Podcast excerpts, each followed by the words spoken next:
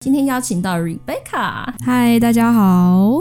Rebecca 是我的辅导姐姐，没错，我不我不会公布你年龄啦，但我会说 这个辅导姐姐大我五岁啦。所以你几岁？有些人知道他就会知道你几岁了，好吗？我很隐晦的。好，Rebecca 是我以前的辅导姐姐，那她的人格特质是 ISFJ。当初你测完的时候，我想说，哇，对，没错，真的就是我认识的你，嗯、就是一个保护者的形象，然后真的照顾人。那你那时候在看这些测验结果的时候，你有什么想法？我觉得还。还蛮符合我的个性，因为我就去想到说，我的这些特质，就是我就回想我的整个从小到大的求学阶段，像我国小的时候就发现，哎，我很常领那个热心服务奖。嗯，然后我就想，我就其实我有点忘记这件事情，是因为这个我才去回想以前这样。然后我就发现说，我在整个求学的阶段，国小、国中、高中、大学，我都跟老师或是教练的关系很好。是怎么样很好啊？我就想说，哎，为什么很好？然后我就发现说，因为他们交给我的任务，我都会去如期的完成。嗯，然后他们不需要。特别担心担忧，说哎会怎么样出乱子啊？对对对，我就是会很有责任感的去把它做好，然后达到他们想要看见的那个成果。然后我就想说，那这种学生，就是老师特别爱吧？啊，我先做补教，我们最喜欢这种会负责任的学生，真的是呃什么万中选一啊！有一个就会在班上就会是一个超大助力，对对。然后我们就会直说啊，小助手，拜托你来帮老师。然后你是那个学生，然后因为我也发现说，就是透过这个测验，我是一个还蛮。蛮看重关系的人，所以我同时会帮老师做好事情之外，我跟老师的关系我们也都是很好的，就是老师在。也都会很特别照顾照顾我，给我一些哦，给你面包吃啊，有有什么蛋糕就会买一个给我啊，这种等等之类的。太好了吧？对啊，难怪说，嗯，那时候我们在说 ISFJ 啊，就是保护者，有些知名人物嘛，因为像德雷莎修女是这一这一型的，嗯、就特别关怀人，特别可以把事情有责任感的做。嗯，那这跟你后来成为运动员有关吗？感觉乍听之下好像没有什么相关联呢，相相关联。成为运动员还是那种责任感，让你可以把就是在。这个运动的这个呃学科里面学好，我觉得成为运动员有一大部分是关系，因为我的朋友们都是运动员，哦、所以我就开始踏进了这个领域。不是不是因为你本身就是想说，我以后要透过哪一种运动的呃选项。比如说某种球类运动啊，然后达到国手，比如说最近很夯的奥运什么的。嗯，不是、欸，因为我就是一个我的个性不太喜欢被众人看到，我是喜欢在那种幕后默默做事的那一种人。所以就是，如果说真的，如果硬要你选的话啦，我问你，虽然你不喜欢被看到，因为我知道奥运全部都是大家在看，只是戴资颖也是，大家全部都在看 丙烯最后一刻，到底是为了最后一球什么的？那个压力超大，超大。但如果硬要你选的话，你会选哪一种运动项目去比赛？如果一定要你选一个，你会选哪？选一种运动项目啊？我觉得都可以耶。我就是很关系的人，所以可能哪一个运动项目的人或是教练关系跟我比较好，我就是可以去发展。都可以这样，不一定要团体赛，单打也可以。呃，尽量是有伙伴的那一种，因为一个人对我来讲其实也有点困难，就我不喜欢一个人做事情。不喜欢一个人自己做事情，想要有团队。对，但是团队又不要太大，我也不喜欢很多人。那你真的不要对，到底要什么啦？好，我不要大团，我要小团。那我不要一个人，但是我就是要有几个人一起努力这样。对对对对。哦，嗯、这这也蛮符合 ISFJ 啦。嗯，有一小团人，然后你在里面应该也是个很重要的角色。所以你那个时候，你小时候是这样嘛？一路长到大学，你选了一个什么学科啊？我选运动技。竞技系，运动竞技系，对，那是在做什么的？就是我的项目是，大家不要吓到哦，橄榄球，女生橄榄球。哎、欸，姐姐，你没有很壮哎、欸、啊！我们听众看不到你的脸啦，你基本上我是觉得你蛮长得是五官这种娃娃脸，然后很正的那种。谢谢，我看不出来你是。做橄榄球的，我以前还你用你这张脸去撞别人哦？不是，你们不要想说橄榄球就是撞，橄榄球是有分前卫跟后卫，所以所以我是属于跑的那那一个类型。嗯，对，你身形看起来是跑了，我说你有你看起来没有很很很壮啊，可以把人家撞到，被人家撞到也有可能。我就我可以闪，我不一定要撞别人。你是灵巧型的，就是速度快，就是耐力型跟可以跑的那一种。这样。哦，原来是这样。对，橄榄球是还蛮蛮多战术的。在台湾有橄榄球队，我不是我不是很清楚哎，感觉是很冷，比较少的，比较冷门，就是真真的是很少数的。但你却在这个里面，对啊，你为什么喜欢橄榄球啊？因为我国中我们学校就是开始一个女子橄榄球，然后就开始想要组一个队啊，然后我就很多同学都去啊，我想说同学都去了，那我也去啊，好热血哦，然后就开始跟教练关系都很好，然后一直上高中也是因为球队进到高中，嗯，但是就是另外有一个复修就是学餐饮课这样子。然后大学就是直接，因为教练都有认识，就是从国中、高中、大学的教练都是可以串在一起，就是一个圈子，哦、所以、嗯、所以就是有点是被预定好去哪一个大学这样子，所以我就去了。去哪一间啊？我我读长荣大学，里面打什么球？橄榄球，就是橄榄球。对，继续橄榄球，没错。因为想说也没有其他的。就是没有其他兴趣要去发展的，然后那时候就是只有这个项目，所以我就当然就选择这个项目。所以我可以问吗？到底是这个球类的这个运动，这个竞技运动吸引你，还是说这个团队或是这些人吸引你？我觉得是团队跟人诶吸引我。嗯，所以今天如果你一开始不是从这个橄榄球，你是放在另外一种球队里面，也有可能你就往这个这个方向发展，对，往别项球类运动发展。嗯，没错。哇。那你大学就是毕业后，你的你的工作是什么？跟运动有关的吗？呃，有教游泳，然后有救生员，然后也也有在咖啡厅工作，就是都还蛮多样化的。对，听起来蛮多样化的，就是跳很大，很很难想象说，哎、欸，橄榄球员就是大学毕业要做什么？哎，那时候你们同学、嗯、其实学运动。毕业后，因为现在现在台湾有很多的老师，就是体育老师啊、教练，其实都很难考。就算你考上，你也不一定学校有缺。对，因为有很多比较年纪大的，他们都没有退休。所以你你的机会就真的很少，所以体育员的发展大部分就是去外面自己教课，或是做一些劳力的事情。哦，所以你那时候就想说，在众多的运动学校，哎，你怎么没有去健身房，是去当游泳池的教练？因为那时候我们学校刚好，我们毕业条件是你要考到证照，好像三张还是四张，嗯，所以我那时候刚好学校开一个游泳教练课跟裁判课。所以我就直接去报名了，所以就也是因为同学的关系，他就刚好也有认识在游泳池的，然后他们就是有缺教练，所以他就问我要不要去，然后我就因为刚好也考了，所以我就去了，所以就去触触及到这个领域。哎、啊，你在里面教的时候，你教的是大人小朋友，小朋友？都有哎、欸，都有。对，就是看大部分是国小的小朋友，像暑假他们都会想要送暑期那个游泳训练营啊什么的。那你在教过程，你有发现你自己很适合吗？蛮适合的，因为就觉得我把一个不会的人，我用我的专长、我的知识教他，然后帮助他解决他在学习游泳的障碍，或是一个不会，他就是像有一些人。他就是不会打水，他的脚就是不知道怎么踢，嗯、或是他就是不会换气，他永远就是卡在那里。所以我觉得对于这件事情，会对我来讲还蛮有成就感，是帮助他突破他卡会的事情，他卡关的部分。然后就觉得很、哦、很喜欢这件事情。那在你在当就是教练跟游泳的救生员的那那个期间，有没有什么令你印象深刻的事啊？我发现我跟家长的关系也都很好，然后回到你这个人格特质上面了，嗯，对，然后就是我特别是有一个有一班是家长特别想要指定我去教他的小孩，然后那一班的小孩就是那种幼稚园，很小。很小哎、欸，真的很小，那是我第一次教年纪这么小的，四到六，嗯，我觉得有点忘记，反正他们进到游泳池，他们是踩不到。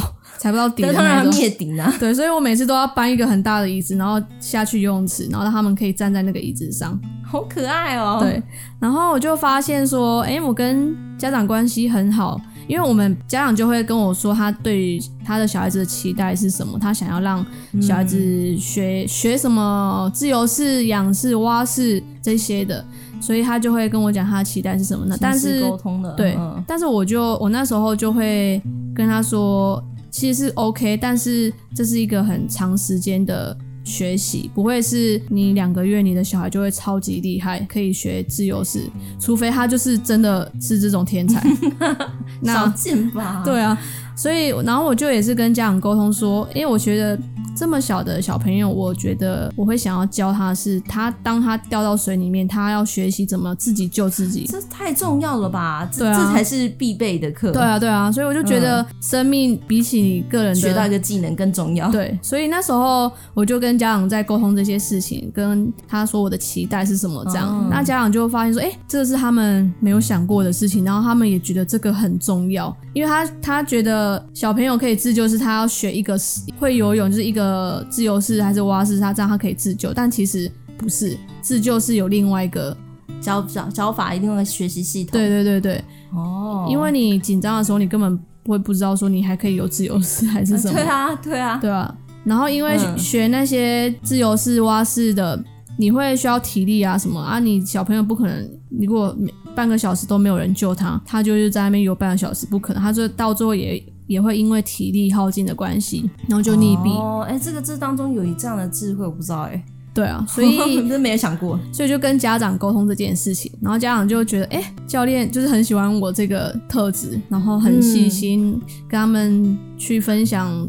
这些他们没有看见的东西，这也非常贴合你的人格特质，ISFJ、啊、保护者的个性。嗯，在在在呃在意这些重要的细节，因为是细节，所以很多时候不懂这个领域的人是不会看到的。对啊，对啊。那这样讲起来，你也算是喜欢教小孩喽？嗯，喜欢。为什么？我觉得。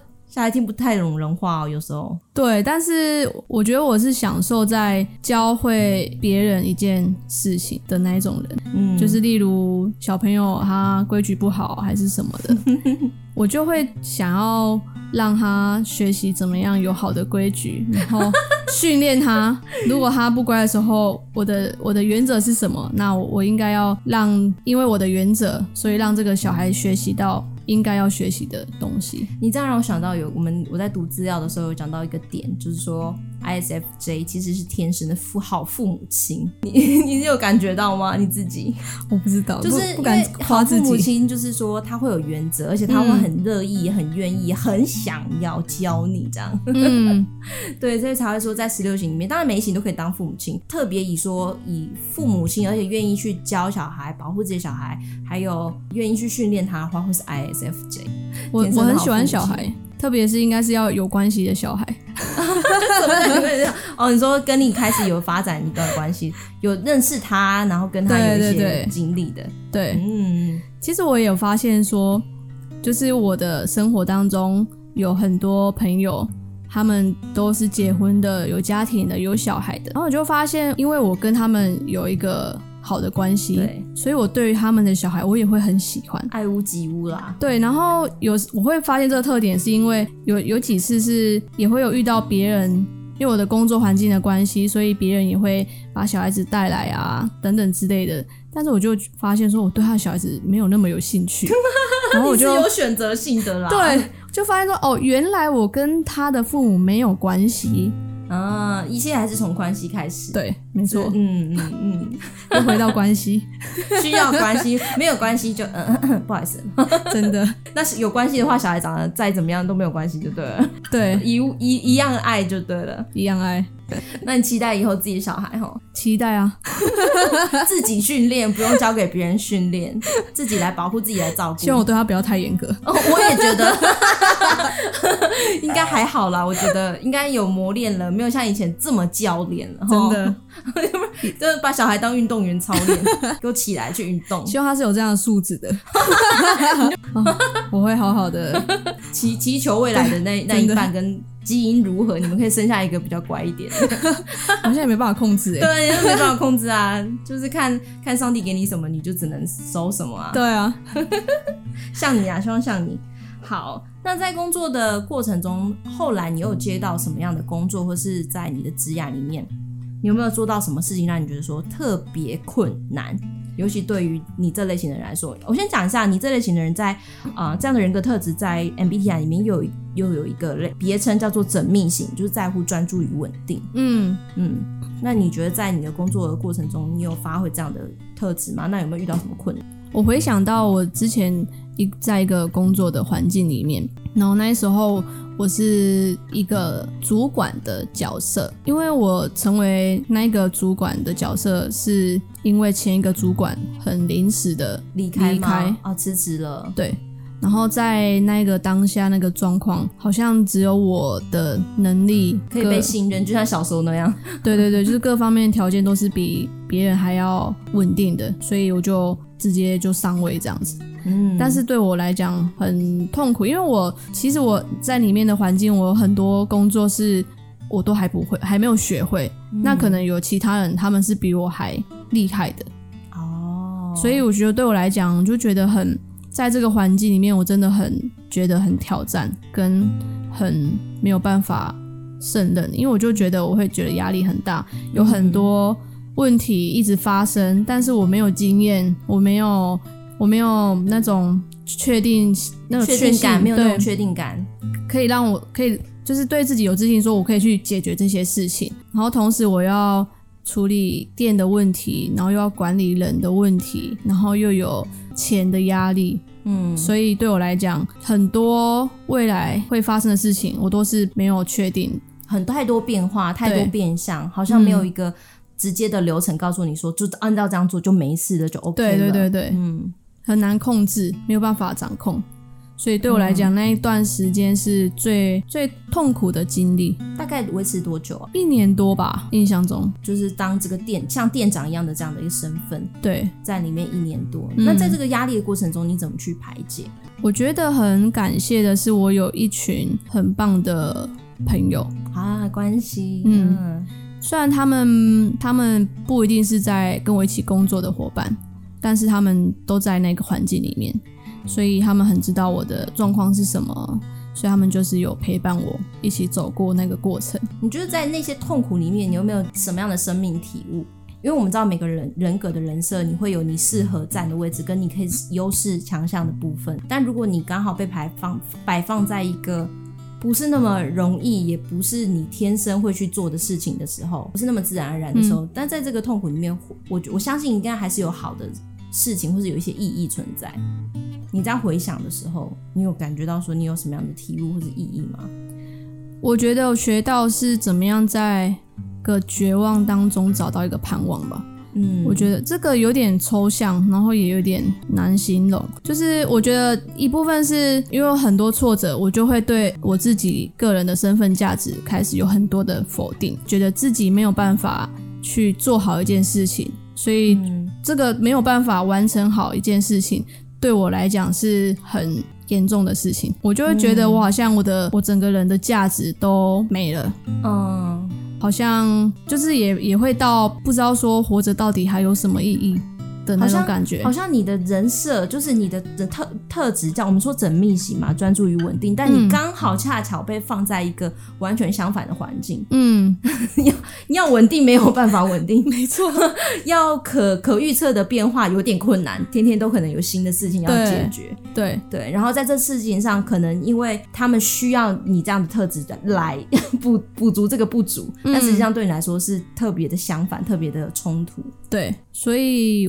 我觉得那个过程，我也是在学习，不是给自己那么高的标准去苛责自己，说对，怎么做不到啊？然后也是学习接受自己也有不完美的一个部分，也有不完整的部分。那因为我是责任心很强，所以对我来讲，错误这件事情会是很对我的接受的，对，很难接受。所以我觉得那个过程也是在学习接受会犯错的自己。好像在磨平一些过去，可能你可以靠自己的能力去胜任的事情，突然间没有办法的时候，对，好像要去经历另外一种生命的体悟，说我是有不完美跟脆弱的，对，哇，超不好过的哎，真的，完全反方向发展哎，对啊，尤其对一个运动员来说，没错，可以这样讲吗？运动员就是要努力努力努力，然后你不能失败嘛，对不对？对啊，因为运动员就是你有一个目标，你有一个方向。然后我特别是对于没有目标、没有方向，我会特别难继续下去。所以在那个环境里面，当时候有一个目标、有一个方向，但是好像太广了、太远了，实际很多现实层面没有办法去解决。对我来讲，我的能力上没有办法去解决，又加上在工作的时候没有关系，哦，就是有点是工作导向，那个时候的自己。对对对。跟跟其他人，就是变成是你要一个人去承担 cover 所有的事情，没有人跟你一起分担，没有人跟你一起做这件事情。你发生问题，主管就只会找你，为什么会这样子？为什么会这样？你们应该要怎样怎样这样。可是对我来讲，这个这当中没有一个关系，所以也是一件很痛苦的事情。嗯，这是一个，这是你几岁的时候发生事啊？二六二七，差不多我这个年岁，嗯，很很不容易耶。对啊，所以就是学习在。绝望中找到一个盼望，所以感觉这一段历程好像是去磨掉你一些生你的特质，或是你的一些人格上面的棱棱角。嗯，去磨掉，让你变得更去拥抱生命的不完美，这件事情很困难呢、欸，真的很困难。所以你这样回回想起来，觉得是有有呃，怎么讲？这个过去是值得，是值得的吗？你觉得？我觉得还蛮蛮值得的，很感谢。但是，对，就是真的很感谢。所以在当下，我会觉得想要逃离那一切，甚至找个自己有成就感的工作来做吧，都比这好。对啊。可是我就是碍于责任心的关系，所以我没有办法对于自己选择放弃。这个管道去走，所以好像那当时你放弃这个，因为你说你做一年嘛，那你放弃的当下，感觉也是有很多心理的拉扯，说我这样是不是就没有责任感？我这样是不是就是失败？对不对？对对对。就是有点没有出口可以选择。我如果说选择放弃，那就对我来讲很对我的人设是很不符合的。就好像我我失败了，我没有我没有撑住这样子。对对对，我没有盯住。很多 ISF 真的很爱撑，我没有盯住。没错，然后就在那个环境又是很多高压，自己没有办法掌控的事情一直在发生。所以就是双重的的内在的拉扯，外在的拉扯。对，你要变碎片。那所以你那时候选择之后，有没有经历到什么事让你觉得比较海阔天空，比较可以放得下？就是你从那个状态里面，然后你怎么样走出来？你后来又换了一个什么工作嘛？然后你可以怎么转心境上怎么转变？就真的学习到，因为一年嘛，所以你也是开始累积很多经验，所以走过那个过程。已经有点是可以成为这个主管的角色，然后另外一个部分，因为已经一一年的学习，怎么样看待自己有错误发生，然后会不被人家喜欢，会被讨厌，甚至你做一些决策的时候，一定会有不一样的意见，一定会有不一样的声音发出来。那我都是选择专注在怎么样做是对整个团队跟大方向是最好的，然后也是学习去放下。一些每一个人的期待，嗯，因为像我就是想要帮助别人，所以我我就是会想要达成他人的期待和需要是什么？对，所以在那时候也是去认知到说，我不可能达成每一个人的期待，这是不可能的一件事情，嗯，因为有太多人了，太多期待，然后也是学习去分别说，这个人的期待是不是对于整个团队或是那个环境、工作环境是好的，所以要去分别把一些东西放下。那也要去学习接受说，哦，我没有达到这个人期待，他对我的印象可能是不好，他对我的一些想法可能是不好的，就是学习去接受这一些事情。突然觉得好好困难哦，只要牵扯到自我感觉或是自我的身份价值的事情，这些都蛮困难的。嗯，因为你要去接纳某部分来说，你要去接纳说，哦，我可能在这些部分可能就是没有我想象中那么足够，或是没有对方想象的那么足，或者是说，哦，这个人可能没有那么喜欢我。对你来说，因为你在乎关系，对对，那你就要去接纳说，哦，这个人可能我就是不可能让全世界的人都爱我的。对，对，这是一个不理性的事实。可是我们很多时候人就是会活在这个不理性的事实里面。嗯对，就觉得说，我好希望大家都爱我，大家每个人都对我的决定可以感到满意。对啊，那个顾客评那个什么评量表嘛，顾客意见表可以都填十分十分。对啊，所以好像你这样走过一遭之后，你开始了解自己是谁，你开始接纳自己的每一种状态，嗯，你开始去学会说，如果别人不喜欢我，那没关系，我可以怎么做，我可以怎么学习。嗯、但是你还是在请，对吧？对，你还是在请。嗯，那到了一个什么阶段，你开始觉得说，哎、欸，我要换了，那你又换了什么工作？我后来是刚好有一个机会，因为那时候我也有开始训练一些，我在那个工作环境有训练，可以真的对于那个工作有热情的人，然后让他去接接这个位置。对，刚好有发现有另外一个工作有一个缺，就是它是一个行政类型的工作。就比较多在处理文件类啊，然后也有整合一个团队啊，这个是。这个工作是有有人带领我，有人教我怎么做，然后有团队一起去执行的，所以那时候刚好有这样的机会，就你就转过去了。哦，那你有开始有觉得说，你开始来发挥你这个缜密有没有专注于稳定的技能吗？有哎、欸，我发现因为行政行政类型的工作，它就跨包含到很多个部分，所以不只是只有你在电脑面前打打文件、打打字就解决了。有时候是像办一个活动，大家都会说行。政很重要的原因是，你要组织一个团队，然后每一个这个团队可能是有总务，然后有执行执行者，那活动有需要做活动的人，然后有需要幕后的人，这些还蛮多是行政作业需要去处理的。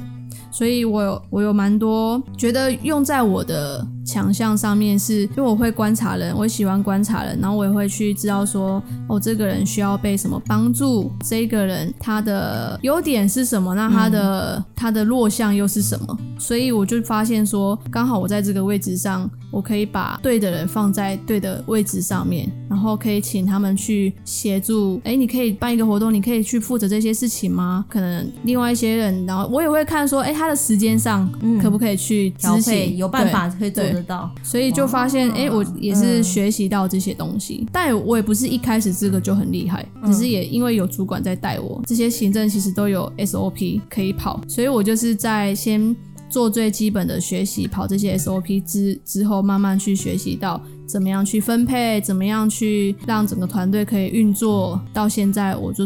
比较多都是我自己在执行这样，嗯，然后我会把我的策划、我的想法都做好整理，然后就给我的主管看，跟让他知道我的想法是什么，为什么我会这样做。因为行政不是只有一种办法可以去做，是有很多不一样的人就会不一样的做法，所以我就会给他看，然后他就会跟我说，哎，哪里可以怎么样，在他的经验里面哪里还有可以修正，那拿这个很好可以去执行。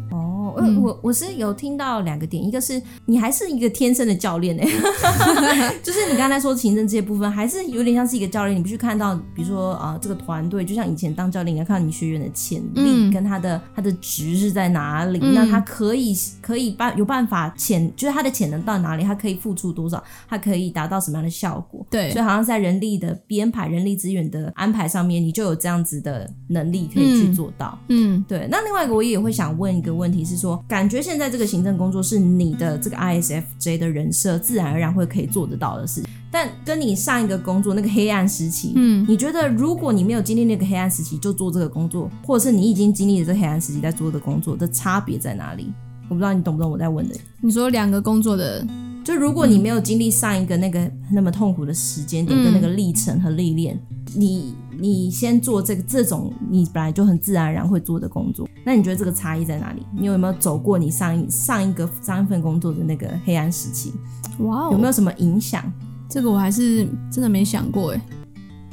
好，所以刚刚意思是说，如果有经历过前面黑暗时期的我，在接这个行政工作的我跟。没有经历过黑暗时期的我，接行政工作，两个人有什么不一样？对，我觉得我在如果没有经历过前面那一段，然后我就做行政，我还是会遇到很多人的问题，因为我刚刚有讲到我的行政是需要团队合作，需要呃很多人的协助，不是只有我一个人可以去达成的，所以在没有经没有经历过前面，我我会觉得说，可能还是会有很多没有办法去达到别人期待这件事情。哦，每天都活在别人眼光中的感觉，对，因为像我就会因为团队合合作，可是有一些人并不不一定喜欢你派给他的执行的任务，嗯，所以这个东西会就会很影响到我在做这件事情，然后我对于自己的身份价值的看见跟那个影响，所以我可能就会做的一团糟，然后没有办法让一个团队运作，哦，因为我就太在意每一个人的。就是心心里面还是在一个很容易受到他人的想法和眼眼光影响的状态，对，好像会随比较随波逐流一点，对对对，所以我就发，我就可能会觉得说，如果我没有经历过前面黑暗时期，那我就接这个工作，我可能还是会进入一个黑暗时期，所以好像是先让你的心先碎了一地，然后之后再建造起来一个比较铜墙铁壁，让你可以比较怎么样都比较。比较不会受到他人的影响，对，但仍然可以去好好的去建造团队，做对的事情，让工作更顺利。嗯，因为我特我觉得，特别是在现在这个工作是很需要沟通，不同层面的哎，对不对？对，是跟上一个是很不一样的。但是因为我在上一个层面，我对于建造自己，然后怎么样在一个绝望找到一个盼望，跟调整自己的眼光，还有去接受自己会犯错，自己会有不完美的部分，我觉得这个还蛮影响到我现在这个工作的。Oh. 如果我没有经过前面那一段，我可能现在这个工作会更炸吧，更炸，会有，会有很多跟人的冲突。跟我自己很没有办法去原谅别人，对啊，内在矛盾跟对他人的不理不谅解都有可能同时发。哇，谢谢你回答哎，谢谢你的回答跟你的故事分享。好，那这个想问说，在目前的职涯生活到现在啊，你还有没有什么未来有什么梦想性的工作？梦想性，我觉得我还蛮想要去做可以像类似教练的这个角色，因为我觉得当我把一个人。从不会教到会，这对我来讲是有很大的成就，然后也可以去知道说他的生。我觉得我在教一件事情，也不一定是说只有那个专长教会他。有时候我们我会因为跟这个人关系变好，可以帮间接的帮助到他生命其他部分的软弱啊，其他部分需要被帮助的部分，这样。所以好像是说还在探索中，可是你会很想要成为一个更好的教练，或是可以更专职说在训练他人，帮助他面对他生命的难关。生命教练吗？可以，可以啊，可能有个媒介啦，可以是一个运动，或者是任何一种方式。对、嗯，但我很想要成为这样的一个训练者，然后以后自己生一个小孩自己教，就满足了，直接当职业父母。好，很开心你今天来跟我们分享。最后有没有什么一些鼓励的话可以给同样是 ISFJ 的听众？鼓励的话，就是我，因为我前面有经历过那一段黑暗时期，所以我就觉得想要跟我一样这个特质的人讲说，不完美可以帮助我们成长。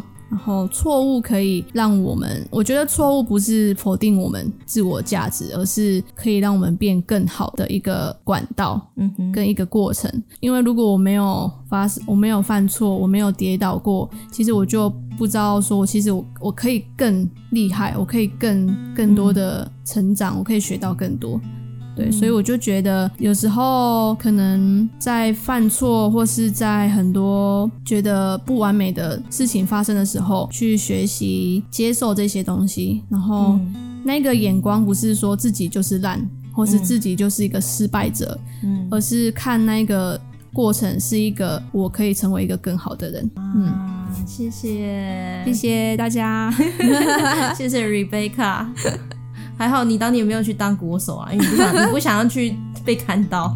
我觉得你很有潜能呢，我真的不喜欢被被看见，喜欢在团队中跟团队一起合作，默默的关心跟付出，嗯、成为他人的保护者。嗯，谢谢我们 Rebecca 来跟我们分享你的故事，谢谢大家敞开心。嗯、好，那就祝福我们的听众们，尤其你是 ISFJ 的，特别想要鼓励以及祝福你，透过这一集的故事，可以真的触动你的心，让你看到说。好，或许你现在环境没有想象中的那么稳定，或许没有办法让你很有成成就感，或许有太多的事情，太多突发状况。不过，想鼓励你说，你的你被创造是没有错误的，是完美的设计，你的个性也是很棒的。但怎么在这过程中去接纳自己更多部分，或是接纳整体环境或你的同事伙伴的一些不完美，嗯、或许会是让你就是更多更舒坦，然后可能可以更满足于生活现状的一种解套。好，这一集就祝福大家，我们就到这里，拜拜。